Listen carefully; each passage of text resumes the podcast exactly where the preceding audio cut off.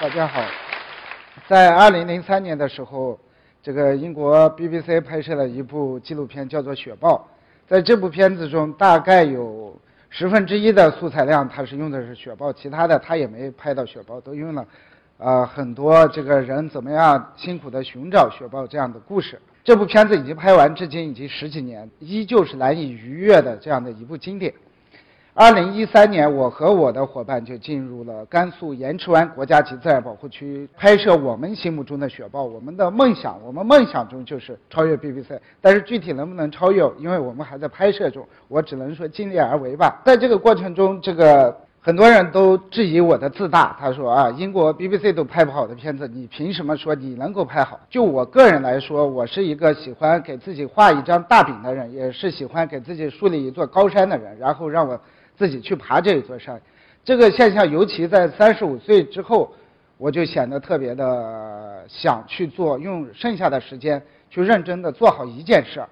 然后来实现自己的这个尊严与自己的价值。拍摄雪豹之前，我是一名调查记者，在很多的媒体工作，然后在这个过程中，我写过一些专栏，就像《中国无人区纪行》还有《生态中国行》这样的专栏。在写专栏的过程中，我就成为了一名极限的穿越爱好者。在2009年，是百兰向人类首次穿越巴丹吉林沙漠的队员，随后又在2009年年底自己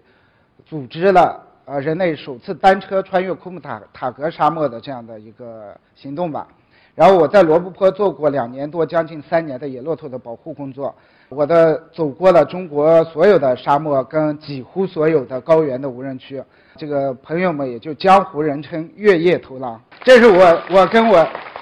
我跟我自己养的狼，然后当然这狼现在已经长得非常大，它马上就要把它放归这个山野。但是这所有的一切的准备，其实之前这些准备都是不够的。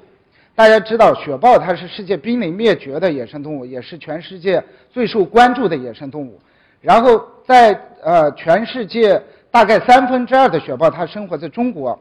我自己对雪豹的总结就是，我现在越来越喜欢它。我感觉雪豹它就是一个距离神灵最近、距离人类最远的最神秘的物种。它是整个青藏高原生物链最顶端的物种。整个这个野生动物的科研界以及当地的牧民，其实对这种动物它都是知之甚少，或者根本不知道。呃，这跟它的难点跟我们拍摄的难点都是一致的，就是说，是因为雪豹是一个昼伏夜出的物种，然后它的隐蔽性极强，它即使就是在大白天的时候，它在你十几米外的地方，只要它一动不动，你永远不会发现它。然后在这四年的拍摄中，不断有人会问我一个问题，就是说。啊，你拍摄雪豹是不是是不是一件非常辛苦、非常危险的事儿了？冬天是拍摄雪豹最佳的季节，因为冬天的时候，雪豹会跟着它的呃食物岩羊走到这个海拔低一些的地方，然后呃因为有很多的雪，所以它雪豹走下之后会留下一些足迹，方便我们来跟踪。然后就在二零一四年的冬天，这一年的这个最冷的时候，呃，就三九寒天，然后有连续十五天。气温是零下三十度，我跟冷石王凯，我们俩就在一个叫做笔架山的地方来冬守雪豹。我们按照索伊拉跟达布奇利特他们的建议，就是呃买了一只羊，然后拴到雪豹啊必经之处那条道上，然后我们自己就在远处的石缝子里，一个石缝里面，我们趴在那里，然后等雪豹来出现。其实每天晚上它都来，但是晚上我们都拍不到，然后。呃，白天我们就等在那里看有没有运气来拍到它。在这个过程中，你趴在那里十分钟之后，你的四肢已经是基本失去知觉，然后有十几分钟你就冻得不会说话了。一阵风吹来，你就感觉你是赤裸裸的爬在那个雪上面，只感觉你的心就是特别的火热。那时候心是特别的火热，然后就是似乎有些疼的这种感觉。就在之后的这几年中。每当有人说“哦，现在外面很冷啊”，我就突然间感觉我的心疼起来。那我们在无人区害怕什么呢？无人区的夜晚是最可怕的，就是当几乎每天晚上啊，当你一个人在无人区冬守雪豹的时候，每天晚上夜里，突然间你会惊醒来，因因为某一种声音，你突然惊起来，这时候你就要判断呀，这外面到底是呃，食肉类动物还是食草类动物，对吧？判断不准，你可能就完蛋了。有一天晚上，我突然间就惊醒了，我就感觉哦，帐篷里面有个什么东西，一直唰唰唰唰唰唰的响。然后我一把捏开头灯，晚上睡觉的时候头灯都戴在头上，一把捏开，然后一手拿了一个铁锨，就一顿狂舞，在那个帐篷里一顿狂舞。舞完一看，哎，什么东西都没有啊，这什么东西都没有。然后又把那个头灯关了，又听着，然后又想起来了，然后就打开仔细的看，然后发现是一只这么长的小老鼠，这么长的小老鼠。那我们在无人区到底在害怕什么呢？柴。非常漂亮，它的数量比大熊猫还要少，呃，但是它也是少数会主动向人类发起进攻的野生动物之一。然后它就是不死不休啊。然后这只熊，棕熊、狼还有豺，它都是这个跟雪豹处的生活区域是重叠的。棕熊的可怕之处，大家在电影《荒野猎人》中已经见识过了。其实是一样的。二零一五年的九月八日，我们一一位牧民就在我们东首的那个点，其中的一个点，那条沟里面就被棕熊给拍死了。我们在整个漫长的这个四年中，呃，让我最难忘的一次就是二零一四年的夏季，我跟野人胡彦雄，我们到一个无人区叫查盖布尔盖斯这个地方，去东守雪豹。连刚去的时候，连续十几天，十天。左右就是，任何动物都看不见，所有的动物都跑了。然后紧接着就下起了雨，下了五六天雨。这个时候应该是给我们送食物的，我们后面的大本营给我们送食物的人来来送送吃的，但是他们因为大雨到不了。然后我们连续三天基本上就没什么东西吃。到了第四天的时候，雨还在下，他们几个人，四个人，我记得非常清楚，乌力吉，呃，拉申巴耶尔。还有这个象棋部跟永红四个人，每个每人拿了一个盆子，就拿着袋子，里面装的是两盆这个洋芋丝跟一盆米饭，然后来走了一一个从早晨一直走到下午，然后等走到这个帐篷门口的时候，拉什巴耶尔一脚踩空，把这个洋芋丝给倒了，倒了之后他就全他们几个就捡起来，然后拿到帐篷里面，因为他们四个也是一天没有吃饭，他们四个人就把。这一盆脏了的洋芋丝就全部吃完了，然后把好的留给了我们。就是这样的故事，其实在四年之中发生了很多。就是它只会加重我们的压力，加重我们拍摄雪豹的压力。我们拍不到雪豹，我们就对不起大家，对不起所有人的这样的一种帮助。紧接着后来这个雨就停了，那天太阳出了，我感觉特别有希望拍到雪豹。为什么呢？因为。雪呃，这个我感觉雪豹也憋了十来天了，今天终于天晴了，它也有可能也出来。到了下午五点多钟的时候，大批的岩羊就出现了，大概有三百多只，我就特别兴奋，拿起摄像机就就跑去拍岩羊来了。然后我们的摄像呃野人胡彦雄，他就在这个就在那个我们挖的一个掩体里面等待雪豹。到了晚上八点钟的时候，野人他就回来了。我说今天怎么来的这么早？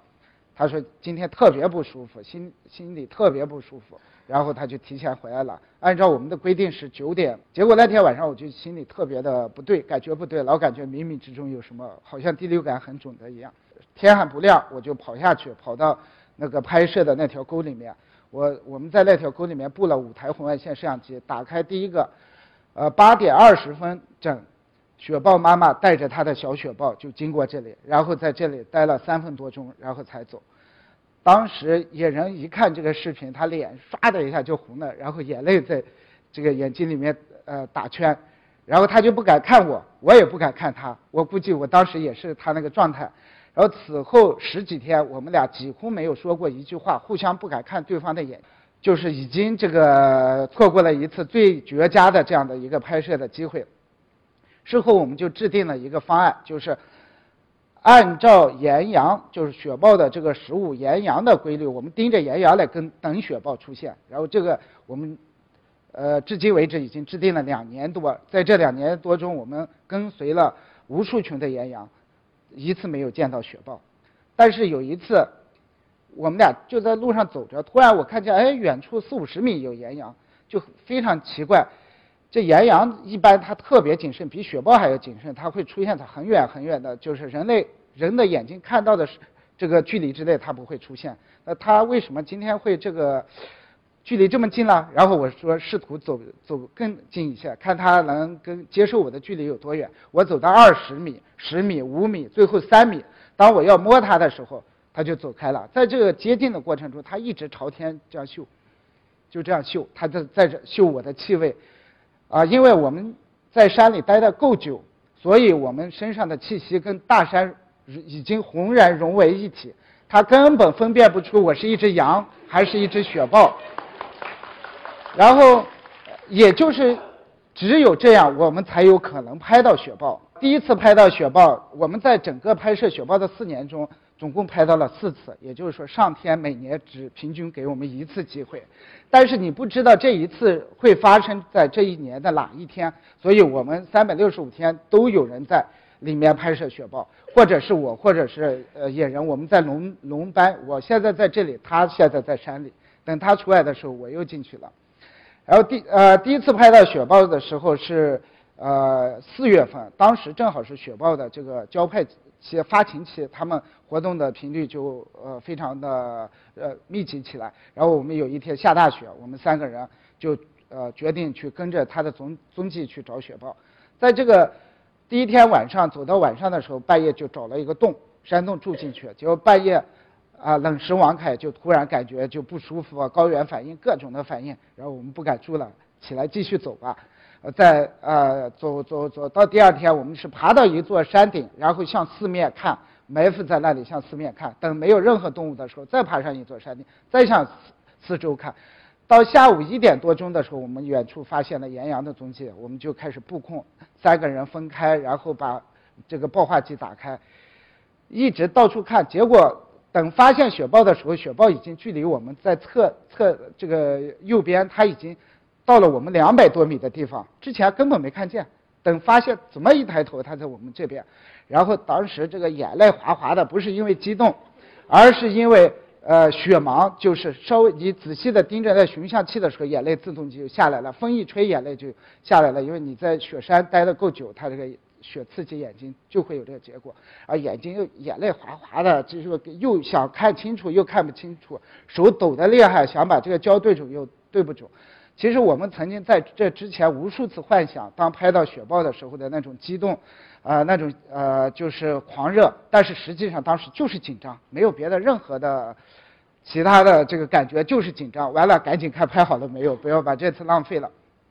这个就是当时我们拍的这只雪豹。其实我们每个人到夏季的时候都是单独一个人在无人区拍雪豹的，的安排是这样的。然后我们在这个拍的过程中。你可能因为一年平均一次嘛，有时候你连续六七个月啥都没有拍到，这个时候你的内心是绝望的。你一个人待在无人区，你内心是绝望。你说你把大好年华你就浪费在这里，结果没有任何的结果。这个时候我们就用精神胜利法，我们就不断的，我就幻想啊，我今天拍到了雪豹了，然后自己就把自己感动的眼泪哗啦哗啦的，就就是非常激动的，就是这样的。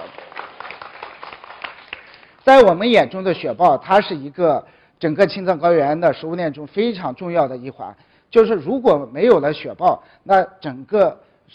只能说明整个青藏高原的生态链它发生的问题，会有一系列的呃生态问题以及疾病问题来发生。这样的话，人类也将无法长期在高原生呃存在。这几年就是我们在这个新闻上经常会看到雪豹已经进村子了，雪豹进县，甚至还有进县城的这种新闻，它只能说明。雪豹的食物链已经基本到脆弱到崩溃的这个阶段，它已经在山里找不到吃的，最后在进入人的这个环境中来拼死一搏，最后吃一嘴可能就死了。这是今年过年的时候我们在网上发现的两张照照片，发现之后，就是有人已经把雪豹抓住了，我们之后赶紧动用我们的关系来找，四处在整个藏区我们来找。后来找到这一只雪豹，然后跟这个牧民经过不断的交涉，呃，就是最后谈价格，谈价格，最后以三万块钱把这只雪豹给给给给买买来。结果这只雪豹，呃，我们还本来想着